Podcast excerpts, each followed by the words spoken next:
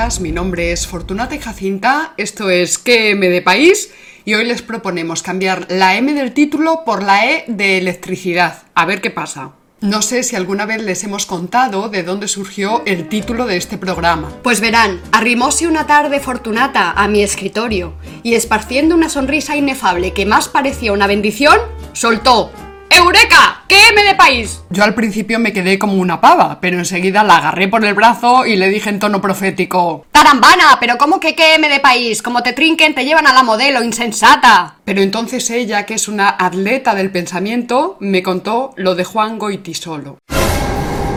Saben ustedes, uno de los más depurados ejemplos de hispanofobia de toda la literatura española. Se entretenía mucho este caballero diciendo que si vaya mierda de país y que si este era un país de mierda, y entre componenda y componenda, pues va al gobierno de España y le otorga el premio Cervantes. Un gobierno, por cierto, de derechas, para que vean ustedes cómo anda el patio. Y por eso se le ocurrió a Fortunata aquello de que me de país, para ver si podíamos plantar unas buenas barricadas en YouTube y empezar a desautomatizar la mierda de marras de Goiti solo. Fortunata desde entonces trae al retortero a media vecindad. Uno la tildó antes de ayer de criptofranquista y otro señor muy agradable la llamó el miércoles rata eclesiástica. Pero aquí sigue la tunanta empeñada en demoler esa idea de una España mostrenca, cerril y cavernícola que decía Goiti solo. Una España sin renacimiento, ni reforma, ni ilustración, ni ciencia, ni revolución industrial, ni progreso, ni mayo del 68, ni reloj de cuco, ni fish and chips, ni inglés, ni nada de nada. ¡Qué vergüenza, copón! ¡Qué vergüenza! Vamos a leer con calma esta cita de Goiti solo porque encierra todos y cada uno de los tópicos de la leyenda negra antiespañola. En el siglo XVI se crea una empresa de demolición de toda la cultura española, llevada a cabo a ciencia y conciencia por el nacionalcatolicismo, expulsión de los judíos y moriscos, destrucción de las cátedras de humanidades, persecución de los erasmistas, de los protestantes, de los místicos y de la naciente ciencia española. Todo es arrasado y a finales del siglo XVII España ya es un erial en todos los terrenos. Cuando los franceses llegan en el siglo XVIII se dan cuenta y acuñan la frase África empieza en los Pirineos.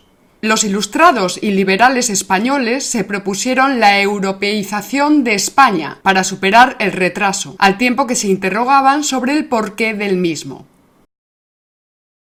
Ven aquí perfectamente operativa esta idea de una Europa sublime que vendrá a resolver todos los problemas de España. Como vemos, este estado de opinión es común entre nuestra élite de lechuzos, que como habrán advertido son mi grupo social favorito. Y seguiré poniéndoles verdes mientras no denuncien públicamente las continuas difamaciones que se vierten sobre los españoles.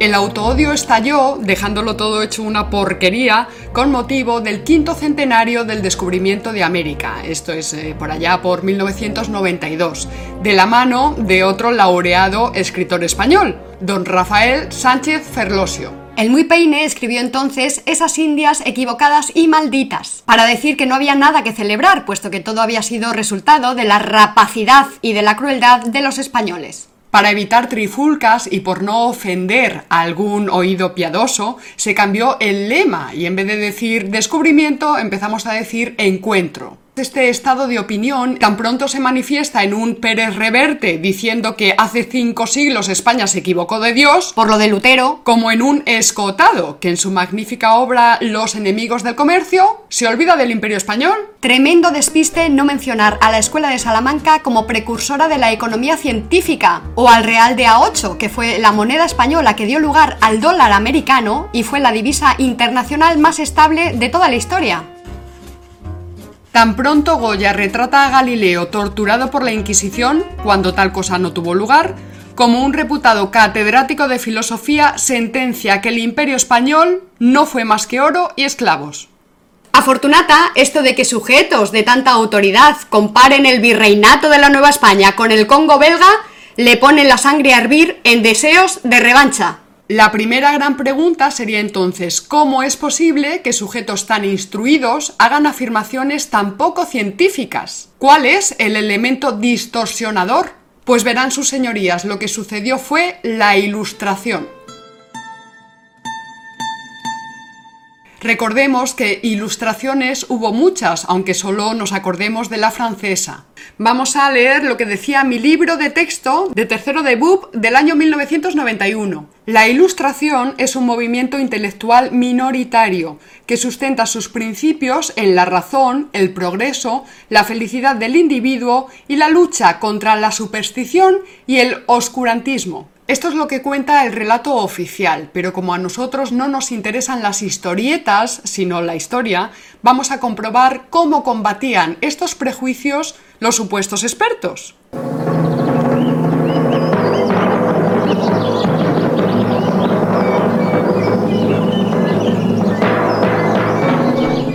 En el siglo XVIII se produce un cambio dinástico y los Borbones le ganan el puesto a los Austrias.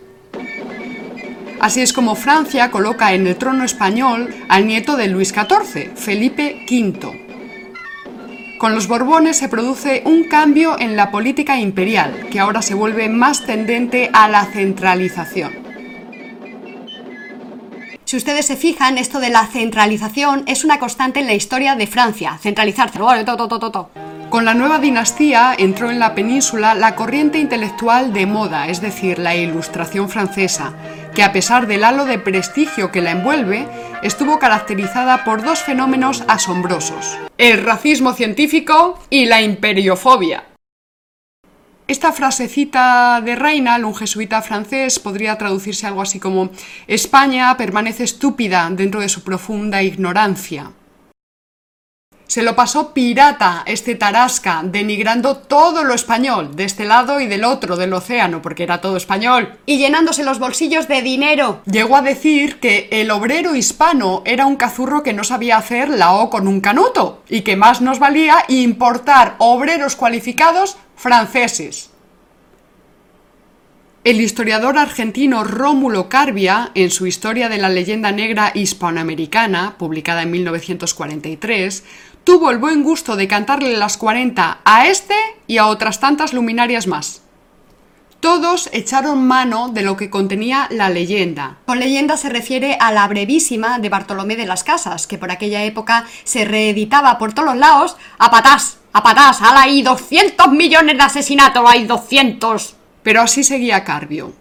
Todos echaron mano de lo que contenía la leyenda, porque ese resultaba un expediente a su alcance, y porque con ello poníanse en la tónica de la época, que aceptaba sin más la patraña secular. Patraña secular. Percibe claramente el historiador argentino que ya en el siglo XVIII asumir los tópicos antiespañoles era garantía de tremendo éxito editorial. ¡Hija de mi alma! ¡Igualito que ahora! Pero tendrás cara dura, pero si llevo un rato diciéndotelo, diciéndotelo llevo un rato.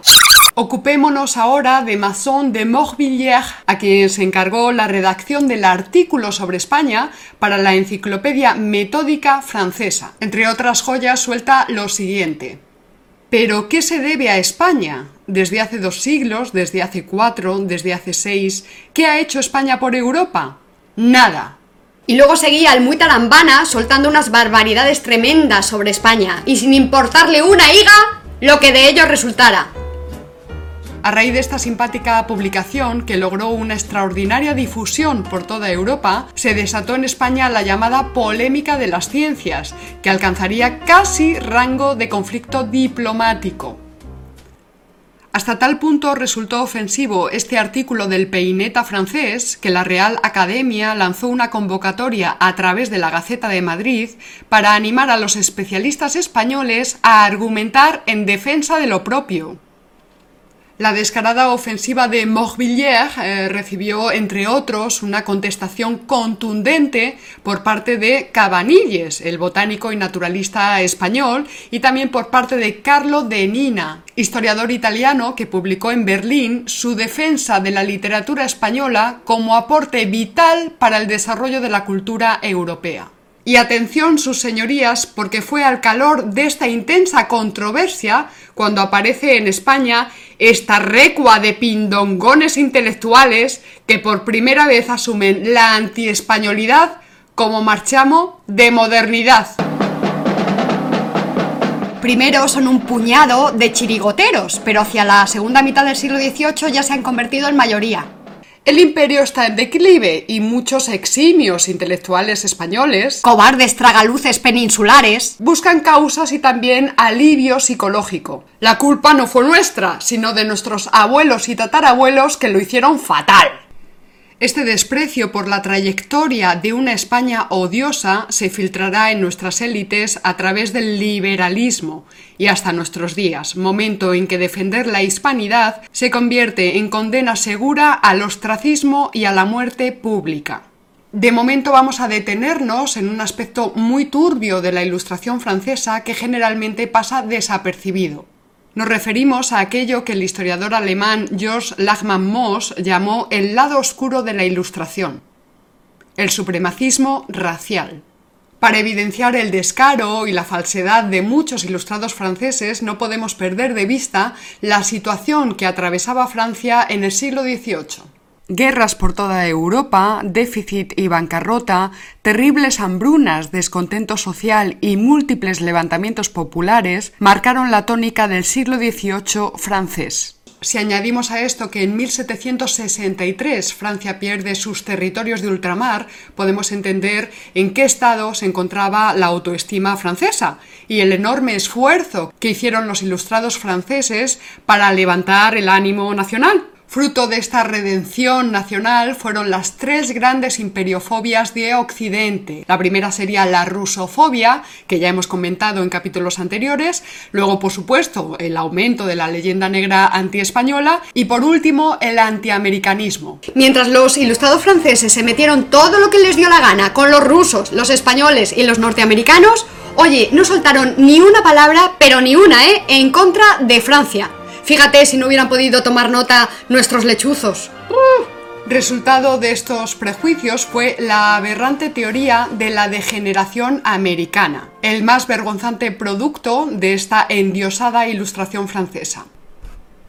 Su artífice fue el conde de Buffon, naturalista francés que sostuvo la idea de que toda América era un continente degenerado, lo que las hacía tierras inasumibles para la civilización. La teoría tuvo un éxito tremendo y el holandés de Poe afirmó que todo lo que llegaba a tierras americanas enseguida empezaba a degenerar. Sobre sus habitantes decía Superiores a los animales, porque usan las manos y la lengua, son realmente inferiores a los más pequeños de los europeos, privados tanto de inteligencia como de perfección. Y continuaba no saben reflexionar ni ordenar sus ideas, ni son capaces de mejorarlas, ni aun de pensar, porque en su cerebro solo circulan humores gruesos y viscosos. Por paradójico que suene, aquí es donde nace el mito del buen salvaje, porque eran como niños, y entonces muy buenos, e incapaces de defenderse porque no podían pensar, eh, no podían pensar. Para Montesquieu, los españoles éramos la prueba definitiva que confirmaba la teoría, y nuestra barbarie se debía al hecho de haber contaminado nuestra sangre europea con la sangre de los indígenas americanos. A este tipo de insensateces se opusieron el ilustrado español Benito Feijó, el novohispano Francisco Clavijero, el chileno Juan Ignacio Molina, el italiano Gian Rinaldo Carli y también nuestro José Cadalso, que se quejaba de la falta de reacción por parte de los españoles. Más vivamente se defendieron los políticos norteamericanos como Jefferson, Franklin o Harrison.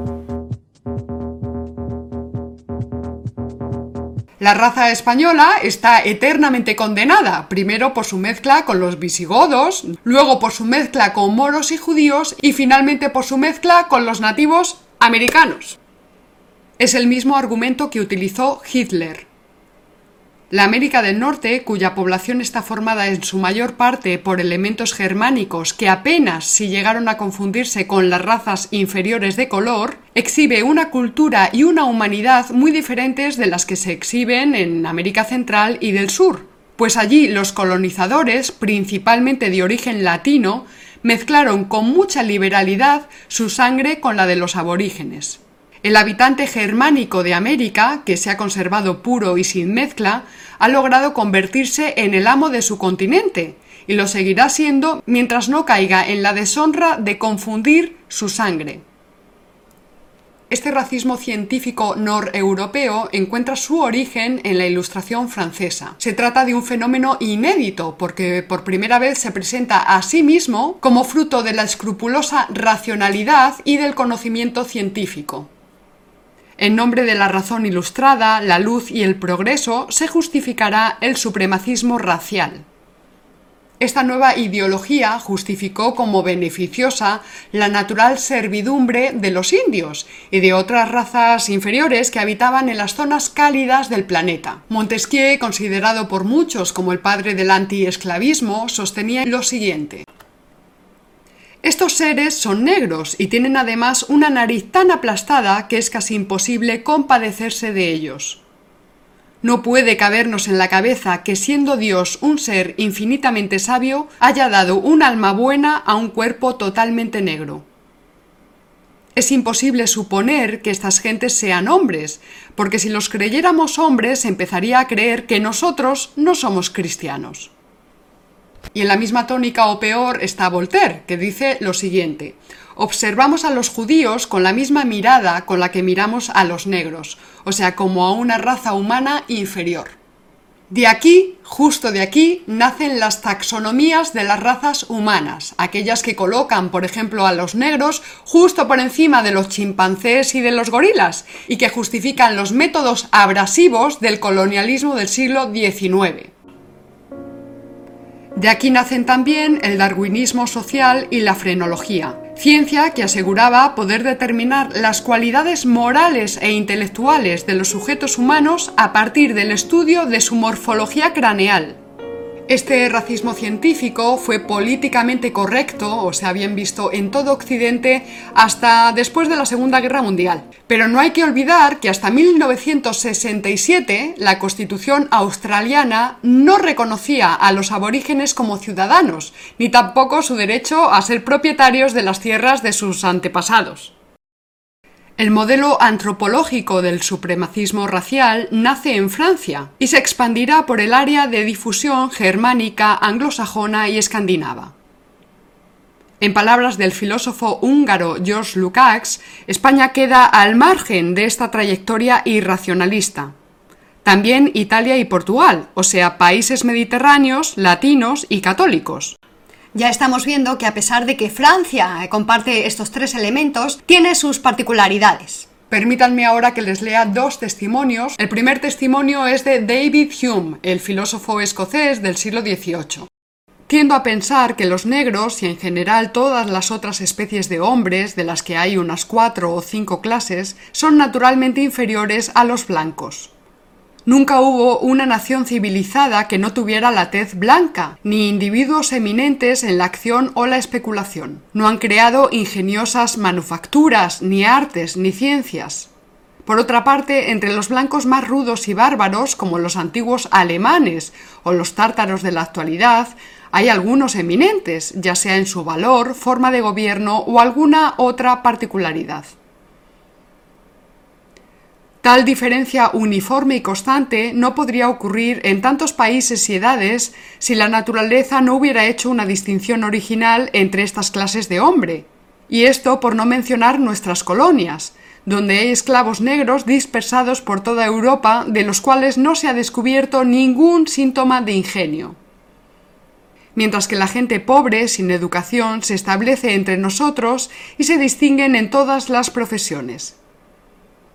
En Jamaica, sin embargo, se habla de un negro que toma parte en el aprendizaje, pero seguramente se le admira por logros exiguos, como un loro que ha aprendido a decir varias palabras. Veamos ahora qué decía José de Acosta, el español, en el siglo XVI. Es cosa averiguada que más influye en la índole de los hombres la educación que el nacimiento. Y en verdad no hay nación, por bárbara y estúpida que sea, que si fuese educada desde la niñez con arte y sentimientos generosos, no depusiese su barbarie y tomase costumbres humanas y nobles. En nuestra misma España vemos que hombres nacidos en aldeas, si permanecen entre los suyos, quedan plebeyos e incultos, pero si son llevados a las escuelas o a la corte o a grandes ciudades, se distinguen por su ingenio y habilidad, y a nadie van a la zaga. Más aún, los hijos de los negros etíopes, educados, o oh, caso extraño, en palacio, salen de ingenio tan pronto y tan dispuestos para todo que quitado aparte el color, se les tomaría por uno de los nuestros. Verán ustedes, sin comparación no es posible ni la crítica ni el juicio, así que ahora vamos a comparar. Imperio generador es mestizaje cultural y de sangres. Integra, asimila y sincretiza. Es el modelo romano y el español, entre otros.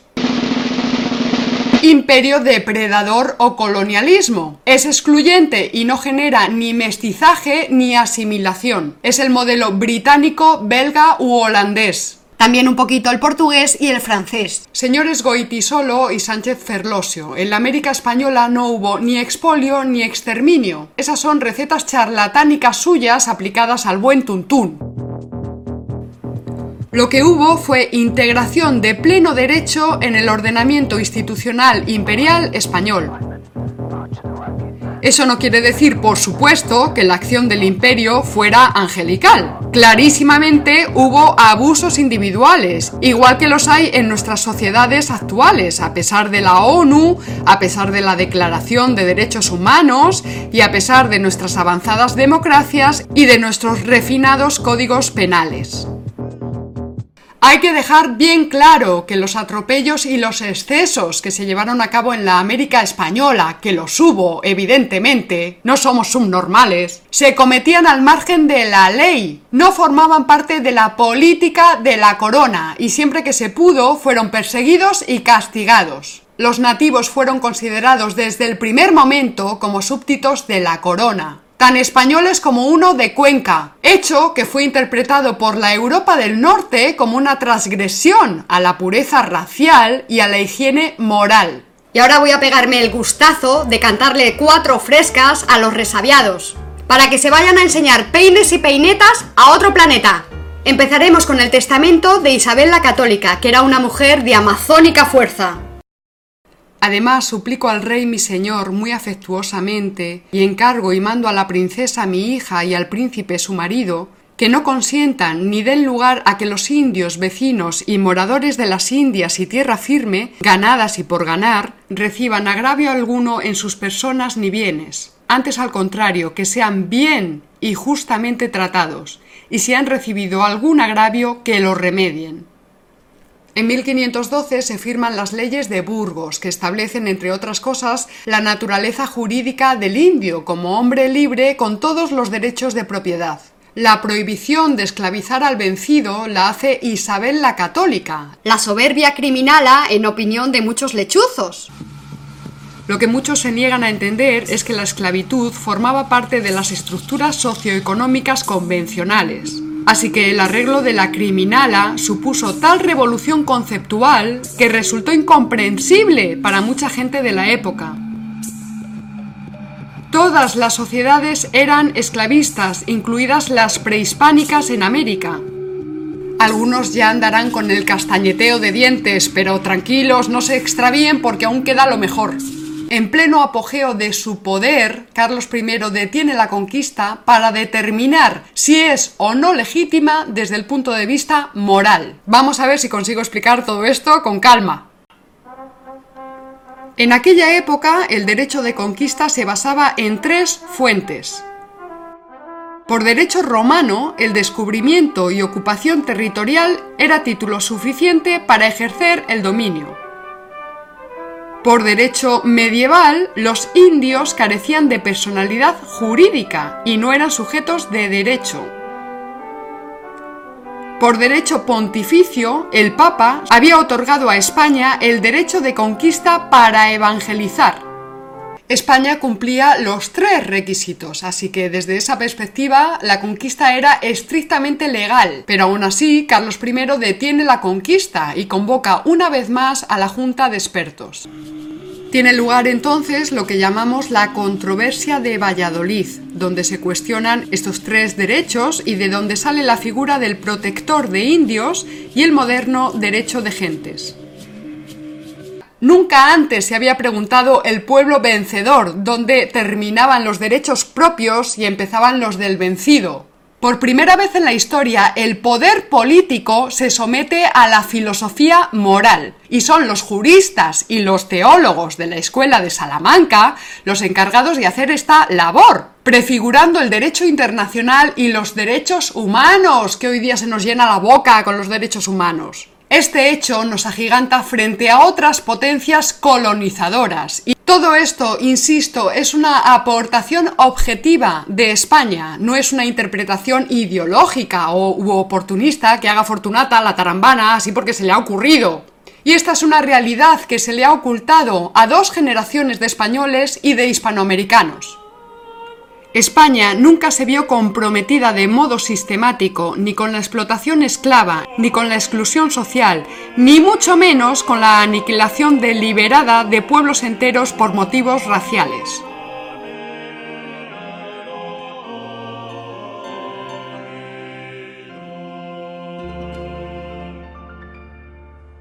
Les recordamos que pueden encontrarnos en redes sociales y que hemos habilitado un perfil en Patreon por si quieren ayudarnos en el sostenimiento material de este proyecto. En la caja de descripción de YouTube les dejo todos los enlaces. Recuerda que puedes hacer aportaciones pequeñitas, muy pequeñitas de 2 euros y otras grandes, gordas, gordas de 175. Se despide de ustedes Fortunata y Jacinta y recuerda, si no conoces al enemigo ni a ti mismo, perderás cada batalla. Hasta luego.